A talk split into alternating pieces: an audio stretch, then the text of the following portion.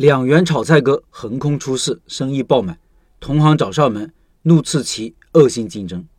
前有十元工地盒饭，这些天又出来了个两元炒菜哥。今天说说这种不要命的竞争。上次聊十元工地盒饭，我提出一个值得大家思考的问题，就是：假如十元饭盒大姐来到了你的地盘，你会怎么办？你也做工地盒饭，价格上你没有优势，你是卖十三到十五块，毛利百分之四十多。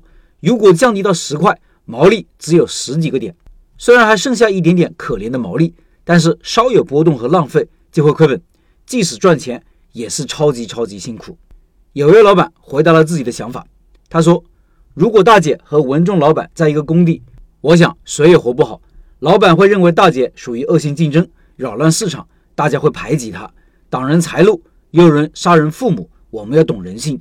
如果我是大姐，我会定价和市场统一，从活动和运营上去反馈目标顾客，充值或者送。”这里面还是人性，犹如一不磕门，道不亲传。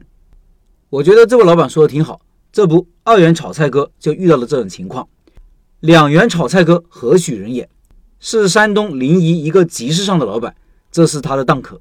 我把图片放公众号文章里了，听音频的老板可以到开店笔记的公众号查找对应文章，看这些图片。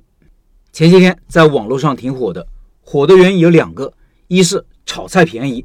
素菜两元起，荤菜五块，吃一顿饭一荤两素只要十块钱。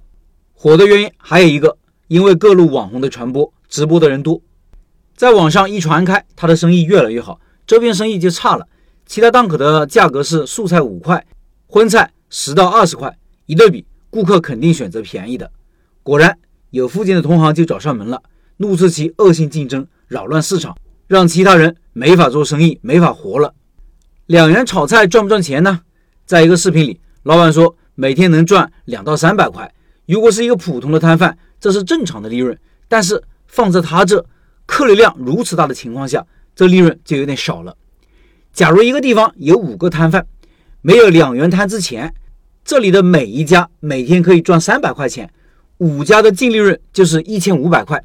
当两元炒菜摊一来，他家的利润是三百块。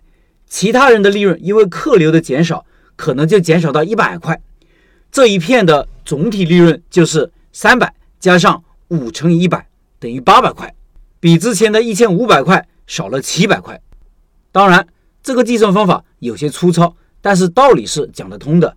你的利润因为低价竞争没有多少，但是我们的利润少了很多，甚至归零，所以其他老板肯定会有意见。这就是无意义的内卷和代价。通常情况下，其他人会逃离这里，毕竟自由定价是每个老板的基本权利。从法律上讲，其他人是没有权利干涉的。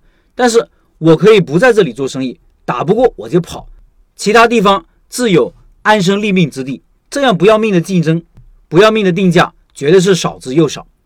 即使有些人逃不了，是不是注定被搞死呢？那倒也未必。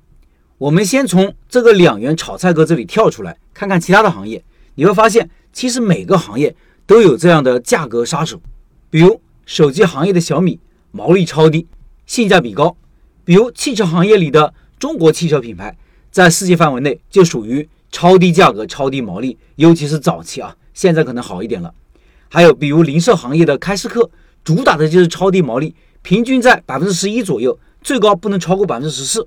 还有奶茶行业的低价代表蜜雪冰城，奈雪一杯茶饮二十五到三十块，茶百道十五块以上，蜜雪只要五到九块。很明显，同行们并没有因为这些搅局者的低价而被搞死。小米的份额并不是最高，高价的苹果还有华为占有率反而更高。奈雪喜茶茶百道也不会因为蜜雪就干不下去了，因为每个人在不同的生态位，面对不同的人群，解决不同的需求。顾客买一个东西也并非只看价格。图片里的光头大哥之所以很激动，因为他们是属于同一个生态位。最重要的是地理位置离得太近了，可能相隔就五米、十米。